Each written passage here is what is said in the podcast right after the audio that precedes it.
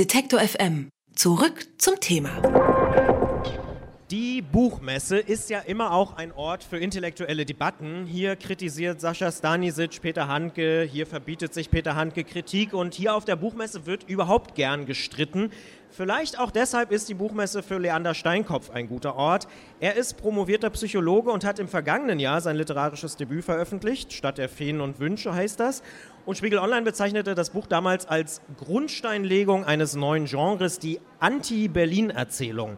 In Leander Steinkopfs aktuellem Buch geht es um Kulturkritik, aber diesmal hat er sich gemeinsam mit sieben Mitstreiterinnen und Mitstreitern nicht nur Berlin, sondern gleich mal ganz Deutschland als Zielscheibe ausgewählt. Kein schöner Land, Angriff der Acht auf die deutsche Gegenwartskultur heißt das Buch. Und ich freue mich, dass einer der Acht jetzt bei mir ist, nämlich genau Leander Steinkopf. Hallo Leander. Hallo, guten Tag. Was läuft denn eurer Ansicht nach falsch in der deutschen Gegenwartskultur, dass so ein Angriff überhaupt nötig ist? Also die Sache, die erstmal ganz grundsätzlich falsch läuft, weshalb wir dieses Buch gemacht haben, kann man auch ganz gut jetzt in dieser Stani-Shitsch-Handke-Debatte ablesen, wie einfach so eine Filterbubble auf Twitter oder sonst was irgendwie ein großes Maß an Dummheit erzeugt.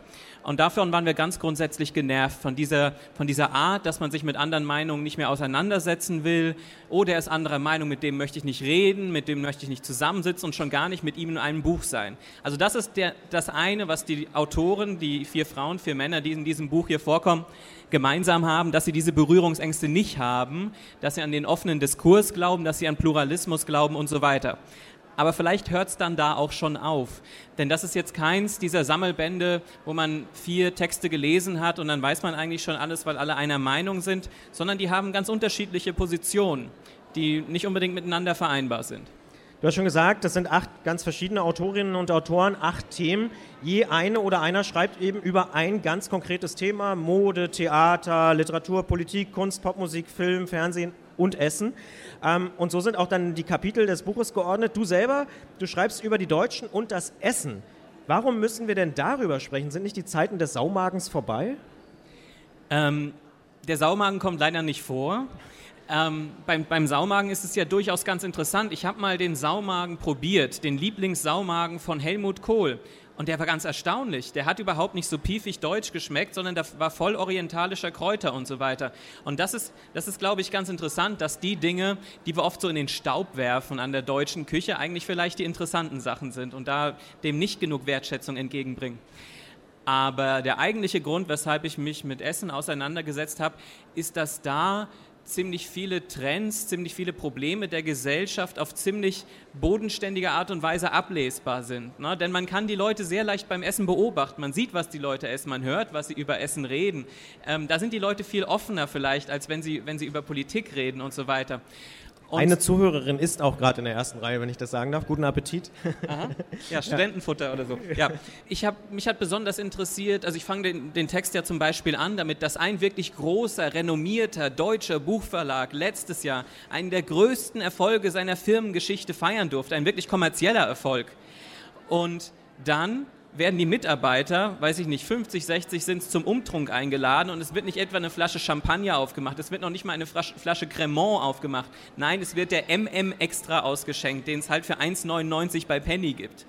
Und das ist schon eine Art von Hanswurstigkeit, eine, eine, eine, einfach eine Unart, die schon dafür spricht, dass etwas in der deutschen Kultur falsch läuft. Und was läuft da falsch? Also ist es dieses, ja, geizige, sparende, auf seinen eigenen Vorteil achtende?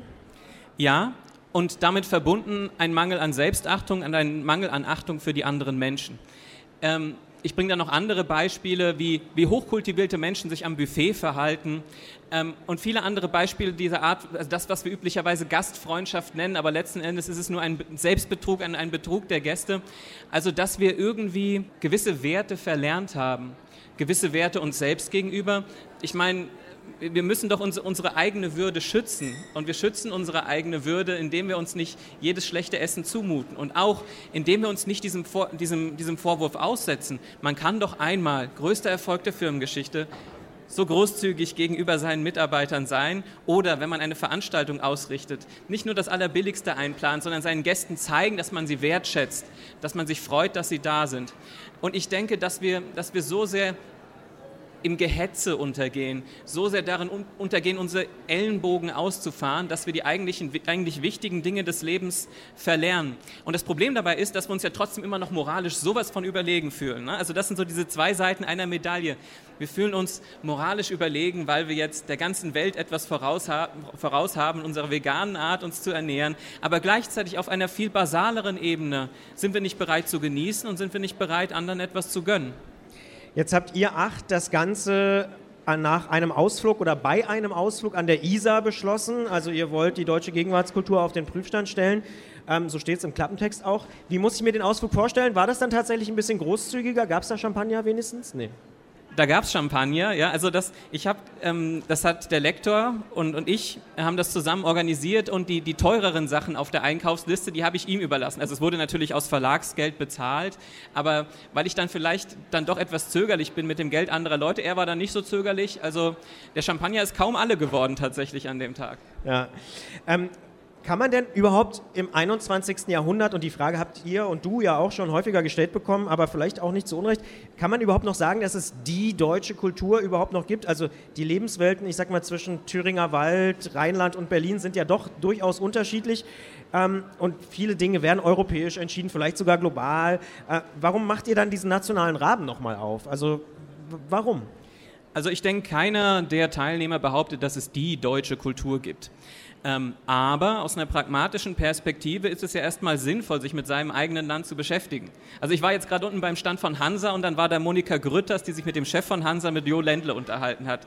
Und Jo Ländle hat nicht gesagt, deutsche Kultur gibt's nicht, Monika Grütters, ich rede nicht mit dir, ich möchte bitte Barack Obama hier haben. Nein, die hat die Kohlen, die verteilt das Geld, die ist die wichtige Person. Und so ist es nun mal aufgebaut. Ne? Man kann sich über das Fernsehen beschweren, ähm, und ich zahle meine Rundfunkgebühren an die GEZ, zahle für ARD und ZDF. Deswegen muss ich mich über die beschweren und nicht über die BBC. Ähm, und so ist es einfach auf vielerlei Ebenen. Es, es, passiert einfach noch viel auf der nationalen Ebene. Und auch wenn wir jetzt eben dieses Buch schreiben, dann richten wir uns, dann wird das halt von Leuten gelesen, die Deutsch sprechen oder Deutsch zumindest verstehen. Und ähm, dazu gehören dann zwar noch Schweizer und Österreicher und ein paar andere Leute. Aber das ist erstmal unser Publikum, an die wir uns, an die wir uns richten. Ja? Jetzt heißt es im Titel Angriff auf die deutsche Gegenwart, acht Nadelstiche, schreibt der Verlag. Ja. Ähm, eher Beiträge zur Debatte, sagen manche Rezensenten. Was ist denn euer eigenes Ziel? Also könnt ihr das klar definieren? Ähm, naja, also wie ich ja schon sagte, diese Leute sind sehr unabhängig voneinander. Ne? Es ist jetzt nicht so eine Gruppe, die sich schon vorher hundertmal zum Bier getroffen hat oder zum Champagner natürlich. Ähm, sondern das sind wirklich ganz unterschiedliche Leute. Ich habe versucht, da einfach die Besten zu holen, von denen ich erwartete, dass die spannende Texte schreiben, dass sie überraschende Texte schreiben, dass da eben was Unerwartetes kommt. Ähm, dass der Leser nicht von vornherein weiß, was da ist, sondern da wirklich anregen, anregende Sachen drin sind. Und so hat jeder, denke ich, seine eigene Stoßrichtung. Wir haben zum Beispiel einen Text über Literatur drin, wo es eigentlich darum geht, dass man mal aufhören sollte, sich über die deutsche Literatur zu beschweren. Also da, da geht es eigentlich darum, dass man auch mal zufrieden sein sollte. Ja. Und so sind diese Texte eigentlich durchweg heterogen, aber was eben der gemeinsame Leidensdruck ist, ist eben diese, diese Pathologie der deutschen Debatte, wo gegensätzliche Meinungen überhaupt nicht mehr zueinander kommen, es zu keinem Argumentaustausch mehr, mehr kommen kann, weil die Leute halt nichts miteinander zu tun haben wollen. Ist es wirklich so, dass die Leute gar nichts mehr miteinander zu tun haben wollen? Also würdest du das wirklich so sagen? In vielen Bereichen ist es leider so auch verstärkt eben durch, durch die entsprechenden Medien, durch Twitter und so weiter, wo die Leute ihrer jeweiligen Blase folgen. Ich habe das ja selber in den Printmedien mitbekommen, wie es halt so ist, dadurch, dass immer weiter gespart wird, dass die, dass die Redakteure und Redakteurinnen ihre Redaktionen überhaupt nicht mehr verlassen, wo dann alte, die alten Hasen irgendwie von früher erzählen, als man noch in die Kneipe gegenüber ging und dort mit der Bevölkerung in Kontakt kam findet, findet heute überhaupt nicht mehr statt. Also ich habe auch in einer Redaktion diesen Running Gag erlebt, dass jemand dann ähm, zu einer Konferenz ging, die nur zwei Straßen weiter war und dann war der Scherz, ja wie, du hast die Straße überquert. Also die wissen das schon irgendwie, aber gleichzeitig merkt man, dass gewisse, dass gewisse Themen die außerhalb eines gewissen Medienmilieus, zum Beispiel, um jetzt die Zeitung ähm, anzusprechen, gewisse Themen, die außerhalb dieses Milieus liegen, nicht mehr stattfinden. Hast du denn Hoffnung, dass ihr mit eurem Buch da ein bisschen wirklich was dran ändern könnt? Also, dass es zumindest im Kleinen da Gespräche und Debatten gibt, so wie vielleicht hier auch jetzt äh, im Podcast N99, aber sicher ja auch noch in anderen Foren? Also ich denke, ähm, ähm, dass das Buch jetzt hier so ein, ein hehrer Versuch ist, der äh, ein Stück weit von Idealen getrieben ist. Ich sehe dann aber andererseits, wie das jetzt rezipiert wird.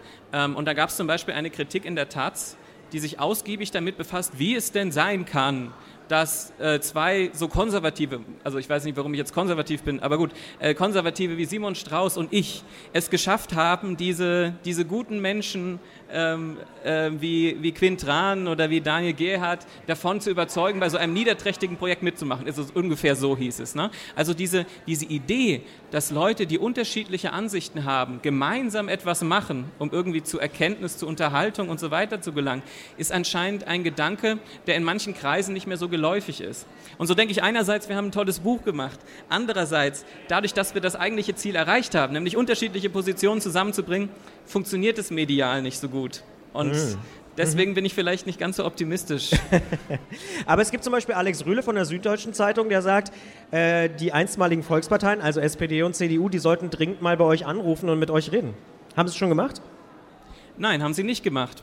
Also ja, darüber habe ich mich natürlich sehr gefreut.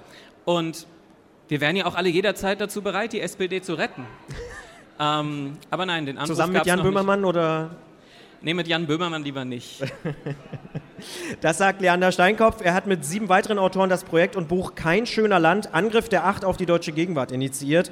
Kein schöner Land ist bei CH Beck erschienen und kostet 18 Euro. Ich sage vielen Dank, dass du da warst und vielen Dank, dass du uns erklärt hast, warum du dieses Buch schreiben wolltest und vielleicht auch musstest. Danke dir, sehr gerne. Detektor FM wird 10. Zehn Jahre Online-Radio, zehn Jahre Podcasts. Das feiern wir natürlich.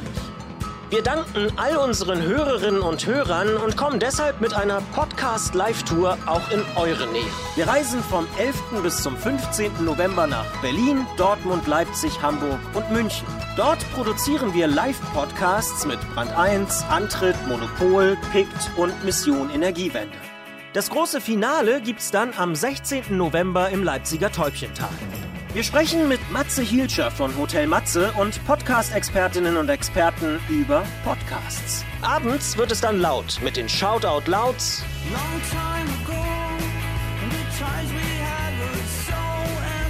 Edna.